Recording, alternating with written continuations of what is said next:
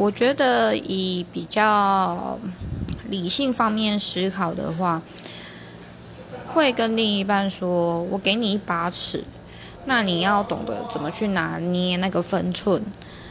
毕竟我不能无时无刻待在他身边，然后知道他的行踪，然后要他去跟我报告所有的事情吧。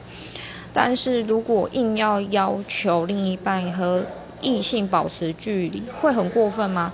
我觉得会，毕竟你的生活、你的工作环境不可能都是同性吧，一定还是会有异性啊。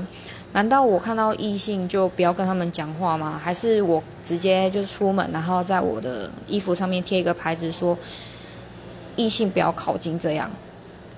然后我不会和你们讲，我只能跟同性讲话，这样也是蛮奇怪的吧？